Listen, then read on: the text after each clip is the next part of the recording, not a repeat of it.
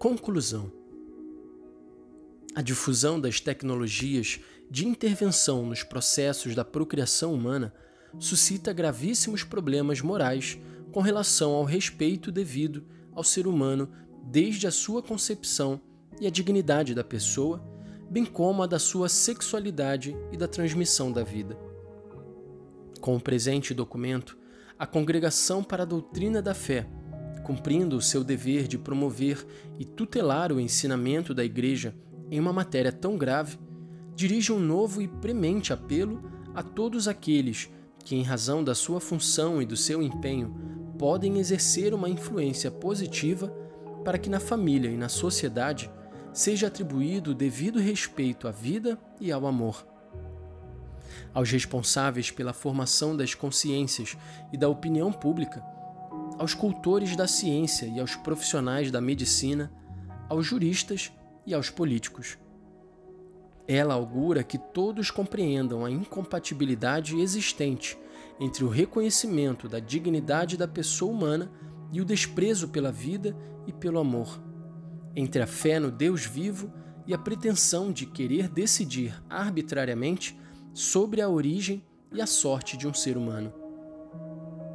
A Congregação para a Doutrina da Fé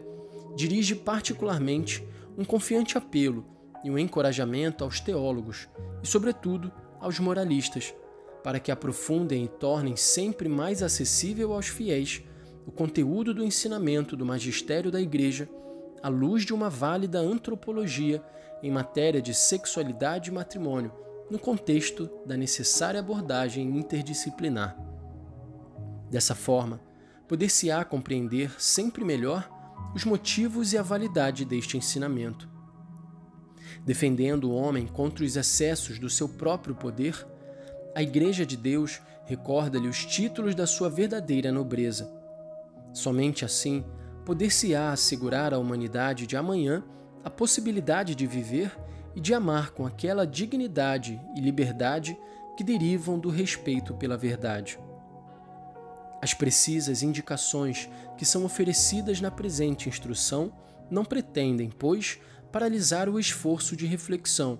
mas antes favorecer um seu impulso renovado na irrenunciável fidelidade à doutrina da Igreja. À luz da verdade acerca do dom da vida humana e dos princípios morais que dela derivam, cada um é convidado a agir como bom samaritano no âmbito da responsabilidade que lhe é própria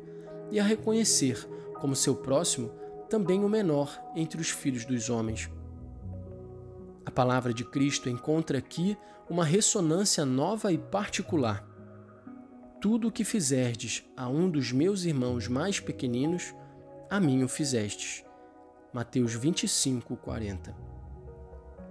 O sumo pontífice João Paulo II, no decurso da audiência concedida ao abaixo assinado prefeito, após a reunião plenária desta congregação, aprovou a presente instrução e ordenou a sua publicação Roma, na sede da Congregação para a Doutrina da Fé, 22 de fevereiro de 1987, festa da Cátedra do Apóstolo São Pedro. Cardeal Joseph Ratzinger, prefeito, e Alberto Bovoni, arcebispo titular de Cesareia de Numídia, secretário.